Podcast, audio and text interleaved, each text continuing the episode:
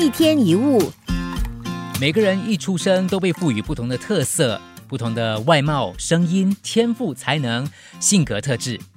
从你身上呈现出来的每一点、每一滴都是独一无二的。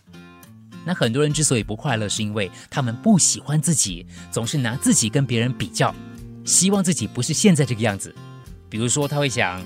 如果我的个性像他一样，如果我的皮肤跟他一样，要是我能够再高一点，腿再细一点，头发再多一点就好了。人最大的烦恼就是不愿意如实的接纳自己，常以厌恶的心态来看待自己，或者是跟自己怄气，这样怎么可能会快乐呢？你之所以是你，是因为你天生就这样。也许眼睛小，屁股大，怎么了？OK。这就是你，你必须先接受自己，才可能活出自我。其实很多明星，他们的外貌其实也不是最帅最美的，但是却能够展现独特的风格，因为他们真正的接受了自己。这不代表他们不在乎自己的外表，相反的，他们很清楚自己的缺陷，但是还是非常自在，甚至还大方的谈论。一旦能够展现自信，平庸的容貌也会变得出众。缺陷会成了个人的特色。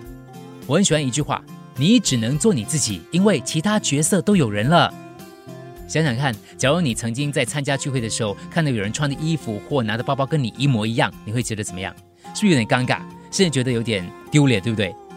事实上，让人挫折的是，有太多的人一直在做这样的事，模仿别人。我们本来都是原创的，可悲的是，慢慢我们竟然变成盗版的。人的一生一直跟自己相处，如果你不做自己，那谁来帮你做呢？每个人注定要照自己的本质去生活，而不可能活出别人的样子。虽然我们并不完美，但是别人未必会在意。如果连你自己都不喜欢自己，那怎么能够奢望别人欣赏你呢？